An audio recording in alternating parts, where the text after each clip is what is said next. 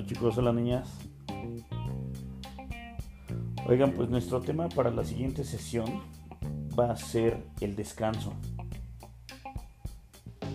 Sí, luego, luego les viene a la mente el no hacer nada, pero no es tan sencillo como, como pareciera.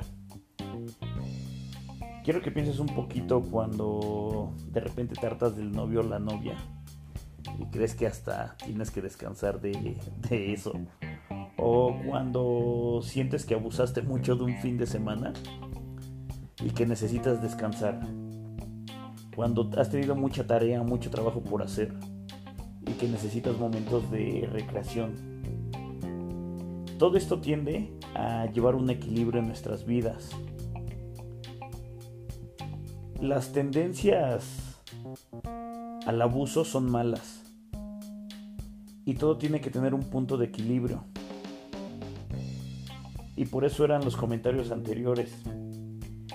Pero nada más es como que tengas la idea de que el equilibrio siempre va a estar presente en muchas cosas de nuestra, de nuestra vida y que pues la acción racional o el tomar una buena decisión y en un buen tiempo siempre será lo mejor.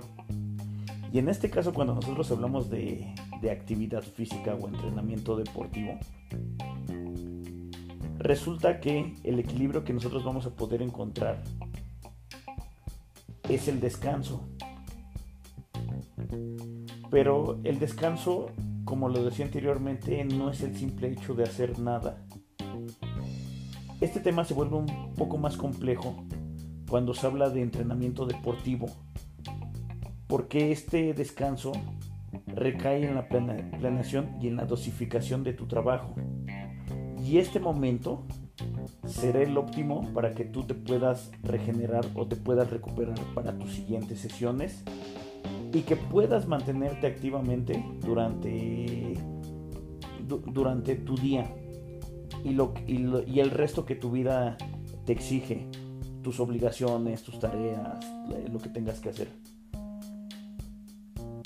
Por lo tanto, en la siguiente sesión hablaremos un poquito de a qué se refiere el descanso, la recuperación,